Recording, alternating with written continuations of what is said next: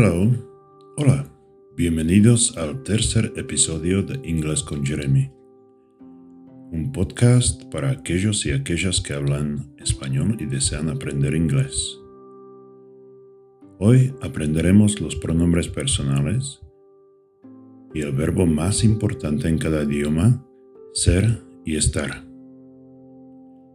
Empecemos con los pronombres personales. I, I, yo.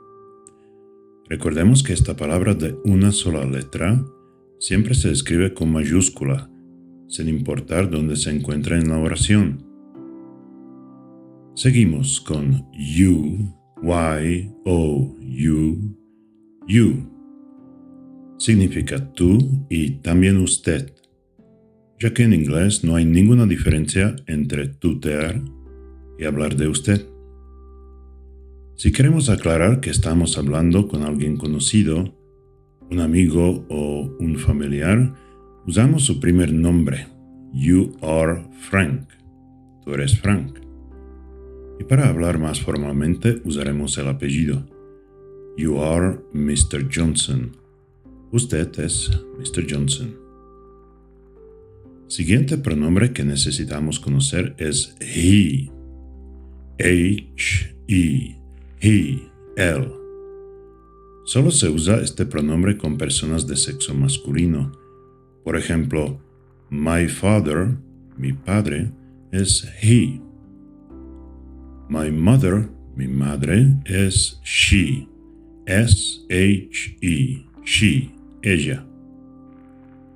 El pronombre she solo usamos con las personas de sexo femenino. Luego viene it, I, T, it, eso, corresponde a cosas, objetos y animales. Practiquemos. He is a man. He is a man. Él es un hombre. She is a woman. She is a woman. Ella es una mujer. It is a car. It is a car. Eso es un carro. Ahora unas preguntas. Is he a teacher? Is he a teacher? ¿Él es un maestro? Is she a doctor? Is she a doctor? ¿Ella es una doctora? Is it a house? Is it a house? ¿Eso es una casa?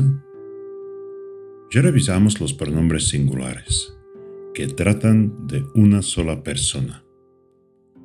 Continuaremos con los pronombres plurales. We, W-E, we. Nosotros o nosotras. You, que ya conocemos como tú o usted, también significa ustedes Así que nos sirve para referirnos a varias personas formalmente o de una manera informal. Y al fin tenemos they, T-H-E-Y, they, ellos o ellas. They es el plural de he, she y it. Una persona masculina es he y varias son they. Una persona femenina es she y varias son también they.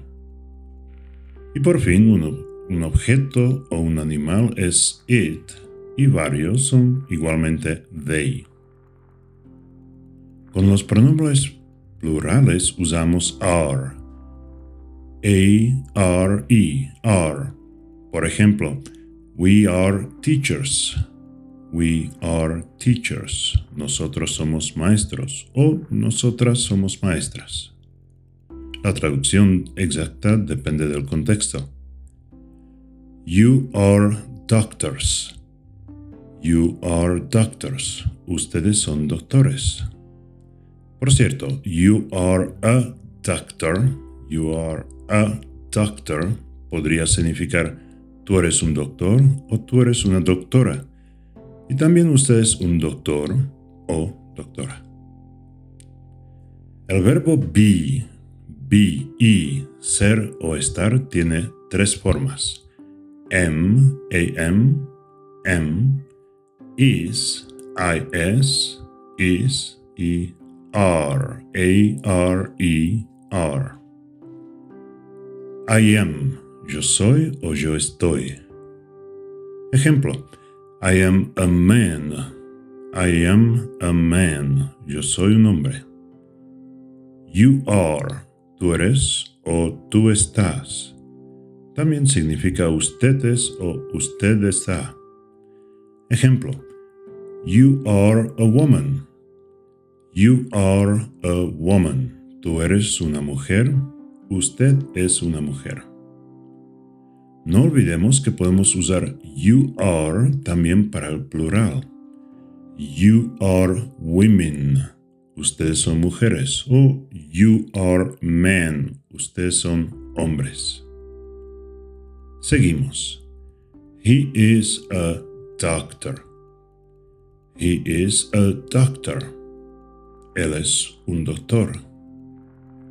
She is a teacher. She is a teacher. Ella es una maestra. It is a pencil. It is a pencil. Eso es un lápiz. We are friends. We are friends. Nosotros somos amigos. They are students. They are students.